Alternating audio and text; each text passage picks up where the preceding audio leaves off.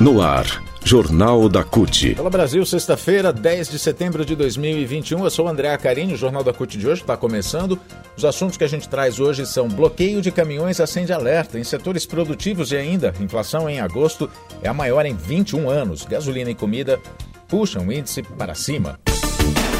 Rádio CUT, www.cut.org.br Associações de diversos setores da economia já se pronunciaram alertando para os riscos que o bloqueio dos caminhoneiros representa para o abastecimento do país e já informaram inclusive impactos. Entre os setores estão a indústria têxtil, a indústria plástica, a indústria farmacêutica, que já afirmam ter problemas com a distribuição da produção, em especial nos estados do sul do país, além da indústria de alimentos, setor que afirma enfrentar problemas na volta de portos onde há o despacho de cargas para outras localidades do país e do mundo. Representantes de fabricantes de eletrônicos e eletrodomésticos também se pronunciaram, ressaltando o risco de paralisação de linhas de produção em fábricas, já que caminhos com que caminhões com insumos estão parados em bloqueios.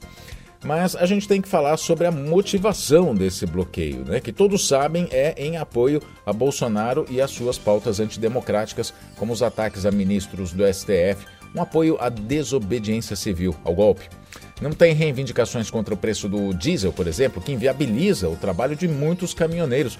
Sejamos francos, esse, esse movimento para o presidente do Sindicato dos Transportadores Autônomos, uh, Transportadores Autônomos de Carga, o Sinditac lá de Ijuí, do Rio Grande do Sul, o Carlos Alberto Littdamer, que também é diretor da Confederação Nacional dos Trabalhadores em Transportes e Logísticas, a CNTTL, entidade ligada à CUT, ele diz que se trata de uma articulação de empresários do agronegócio para estimular profissionais da categoria que ainda apoiam o presidente a protestarem em favor do governo. Para mim, sabe, tem dois braços, né, que, que se uniram.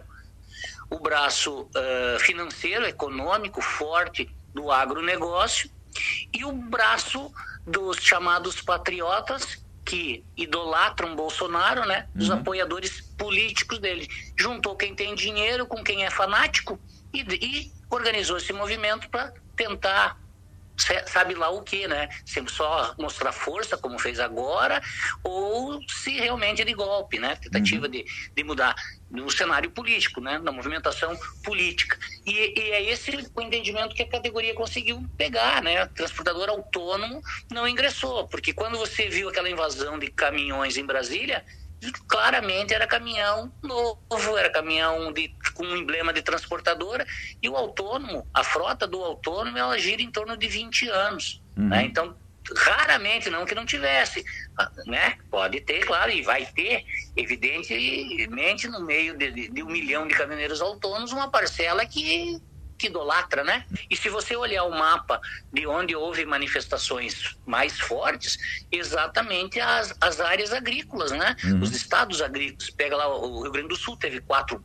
quatro, cinco pontos de parada. Santa Catarina teve oito, nove, e o Paraná e o Mato Grosso. Então é a rota aí onde, onde o agronegócio está presente, né? muito trator, muita máquina, né, nos, no, nos bloqueios. Um áudio do WhatsApp que chegou a suscitar dúvidas sobre a sua veracidade mas confirmado posteriormente pelo ministro da Infraestrutura, Tarcísio de Freitas, traz Bolsonaro fazendo um apelo aos caminhoneiros para que recuem da mobilização. Esse assunto foi muito tratado, inclusive, pelas redes sociais. Ontem, os caminhoneiros, inclusive, duvidaram dessa, da veracidade. Os caminhoneiros que fazem o protesto, obviamente, né? duvidaram da veracidade, dizendo que era um, um áudio falso, um áudio fake, né? como se diz. Esse recuo e ele, na fala do Bolsonaro, quando pediu para que se abrissem as estradas ele fala num recuo né, econômico, do problema econômico, eu não enxergo que seja esse o verdadeiro motivo. Estou na dúvida aqui na minha análise é de que pode ter sido um, um, um, o governo analisado que estava também sob risco. Tu imagina se engrossa as fileiras desse movimento e daqui a pouquinho o, o cara que está lá diz, para um pouquinho, tá bem que a STF vão derrubar, tá bem que não sei o quê, mas e o preço do diesel? E o uhum. preço da carne? E o aumento do gás?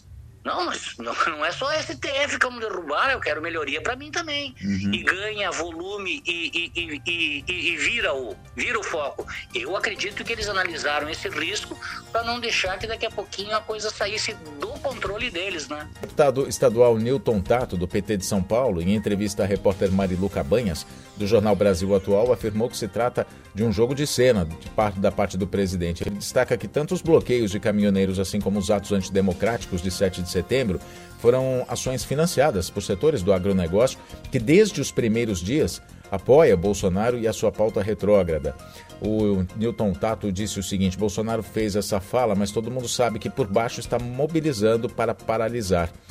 Ontem, o presidente Bolsonaro divulgou uma carta à nação desdizendo esse é o termo, né? Ele voltou atrás, enfim, ele desdisse tudo o que ele disse no 7 de setembro. Tática que o povo brasileiro conhece muito bem de Bolsonaro que afirma, desafirma, fala, desfala.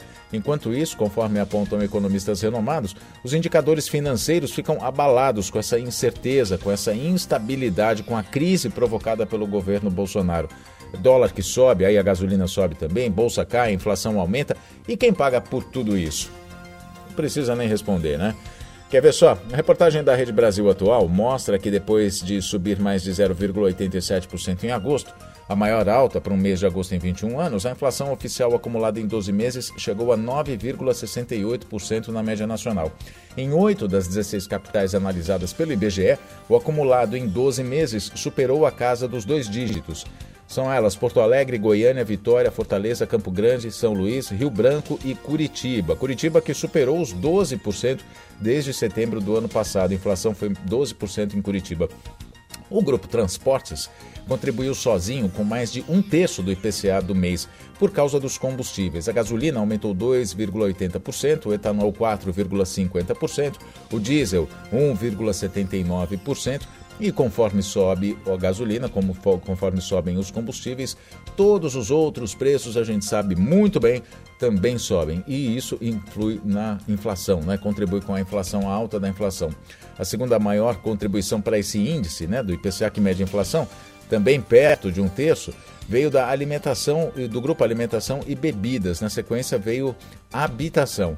O analista do, da pesquisa do IBGE, o André Felipe Guedes Almeida, diz que o preço da gasolina é influenciado pelos reajustes aplicados nas refinarias por causa da política de preços da Petrobras, que a CUT tanto denuncia, a Federação Única dos Petroleiros tanto, tanto denuncia, né, que desde o governo Temer essa política mudou, passou a variar, passou a acompanhar a variação do dólar e com isso os combustíveis começaram a aumentar muito. Então o André diz que o dólar, os preços no mercado internacional e o encarecimento dos biocombustíveis são fatores que influenciam os custos, o que acaba sendo repassado ao consumidor final.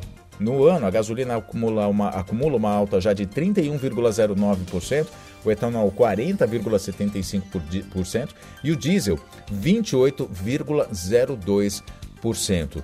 E, e tudo isso, conforme uh, dizem economistas, tudo isso causado pela instabilidade provocada pelo governo de Bolsonaro, a instabilidade política no país. Ninguém acredita no país, então investidores internacionais não vão querer colocar seus investimentos num país instável como está o Brasil hoje, por causa da política de Bolsonaro. O Jornal da CUT fica por aqui. Muito obrigado pela sua companhia. Nós nos falamos na próxima edição. Até lá.